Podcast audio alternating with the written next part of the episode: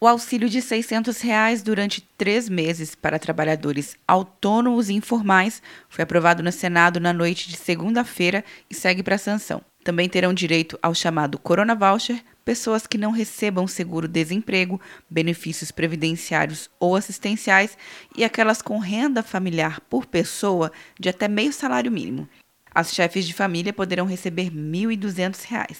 O relator, senador Alessandro Vieira, de Sergipe, incluiu trabalhadores com contrato intermitente, como garçons, na lista de beneficiários e os autônomos que não sejam microempreendedores ou contribuintes individuais. O auxílio será extremamente importante para aqueles que ficarão impossibilitados de trabalhar, seja porque estão em isolamento, seja porque os consumidores não estão nas ruas. Ele é essencial também para evitar que, diante de uma situação de desespero, trabalhadores deixem suas casas e se exponham à doença para trazer comida para sua família. Ademais, em uma crise que fecha escolas, as famílias mais vulneráveis possivelmente terão de alimentar seus filhos sem o imediato apoio da merenda escolar, justamente em um momento de recessão econômica. O líder do governo, senador Fernando Bezerra Coelho, de Pernambuco, comemorou a aprovação.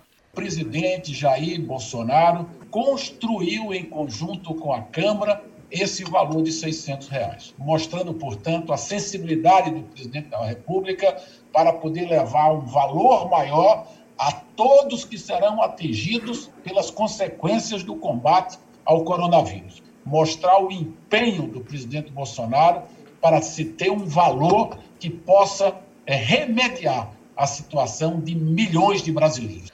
O governo deve anunciar como será feito o pagamento para quem não está inscrito no cadastro único e quando e onde será disponibilizado o auxílio emergencial. Quer um ano sem mensalidade para passar direto em pedágios e estacionamentos? Peça a Veloy agora e dê tchau para as filas. Você ativa a tag, adiciona veículos, controla tudo pelo aplicativo e não paga mensalidade por um ano. Por tempo limitado. Não perca. Veloy. Piscou, passou. De Brasília, Luciana Castro.